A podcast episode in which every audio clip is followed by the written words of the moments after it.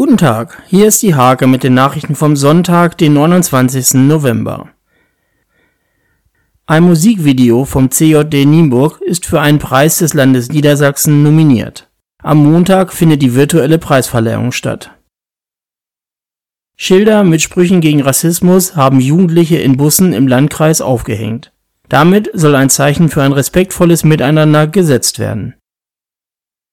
Die Müllentsorgung im Landkreis Nienburg wird ab 1. Januar teurer. Im Schnitt müssen die Haushalte 5% mehr zahlen als bisher.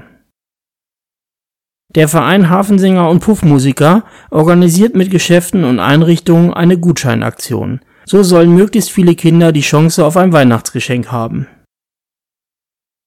Laura Heinrich aus Eule hat ihren Debütroman Bastardliebe veröffentlicht. Zwei Jahre hat sie daran gearbeitet. Es soll nicht bei dem einen Roman bleiben. Diese und viele weitere Themen lest ihr in der Hake vom 29. November oder auf www.diehake.de.